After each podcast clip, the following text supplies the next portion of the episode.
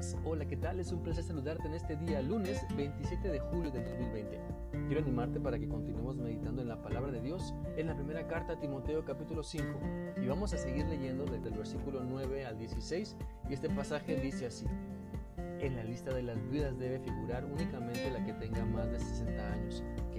fiel a su esposo y que haya sido reconocida por sus buenas obras, tales como criar a sus hijos, practicar la hospitalidad, lavar los pies de los creyentes, ayudar a los que sufren, aprovechar toda oportunidad para hacer el bien. No incluyas en esa lista a las viudas más jóvenes, porque cuando sus pasiones las alejan de Cristo, les da por casarse. Así resultan culpables de faltar a su primer compromiso. Además se acostumbrarán a estar ociosas y a andar de casa en casa y no solo se vuelven holgazanas, sino también chismosas y entrometidas, hablando de lo que no deben. Por eso exhorto a las viudas jóvenes a que se casen y tengan hijos y a que lleven bien su hogar y no den lugar a las críticas del enemigo. Y es que algunas ya se han descarreado para seguir a Satanás.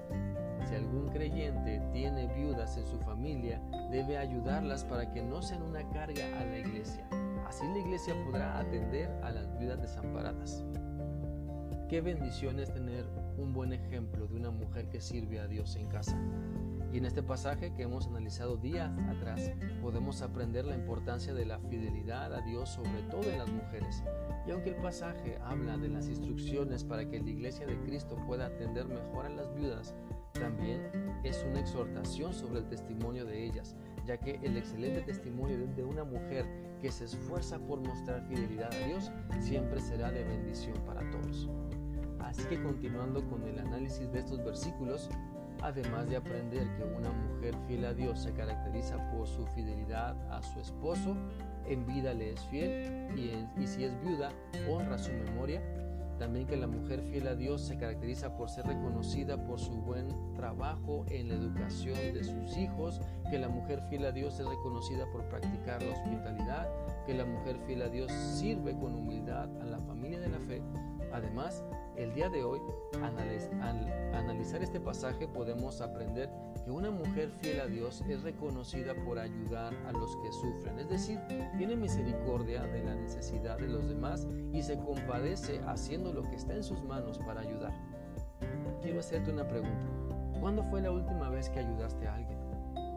¿Qué tan seguido demuestras compasión y misericordia hacia los demás? Quizás siempre la tengas para contigo, pero no se trata de ser egocéntrico, sino de mostrar el amor de Dios a las personas que sabes que tienen necesidad.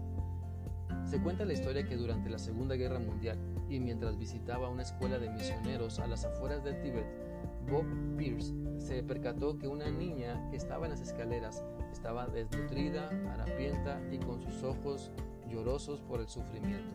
Cuando preguntó acerca de ella, uno de los maestros le dijo, ah, todos los días se sienta allí, quiere asistir a las clases, pero ya no tenemos lugar. Preocupado entonces, Bob Pierce contestó, ¿no podrían hacer un espacio solo para una más? El docente contestó, tantas veces hemos hecho sitio para solo uno o una más, de los alimentos ya no nos alcanzan. En algún momento tenemos que trazar la raya. Entonces, no queriendo aceptar esta realidad tan brutal, el señor Peace exclamó, una niñita que necesita ayuda no debería ser rechazada. ¿Por qué no hacen algo? Entonces, sin decir una palabra, el maestro tomó a la niña y la puso en los brazos del señor Pierce y le preguntó, ¿y qué va a hacer usted? En ese día, Bob Pierce metió la mano en su bolsillo para comprar arroz solo para una niña y este hecho condujo a la fundación de la organización Visión Mundial.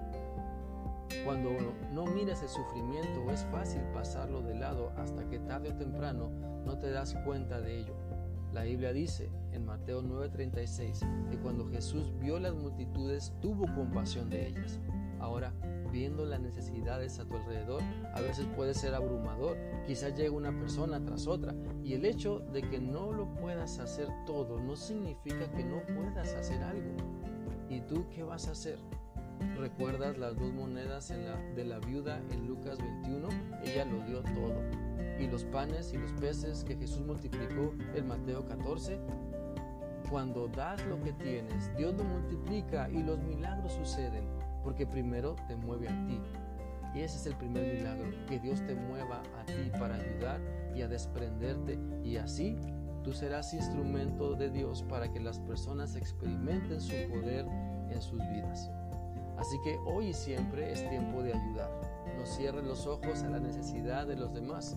Mejor lo que Dios te ha dado para suplir esas necesidades que estás viendo en otras personas y así empezar a llegar a ellos con el Evangelio de Cristo.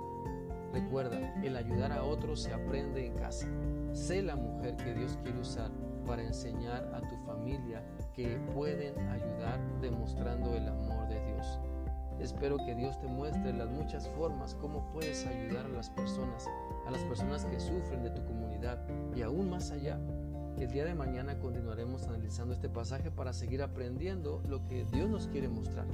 Mientras tanto, quiero desearte que sigas teniendo un bendecido día que Dios te bendiga. Hasta mañana.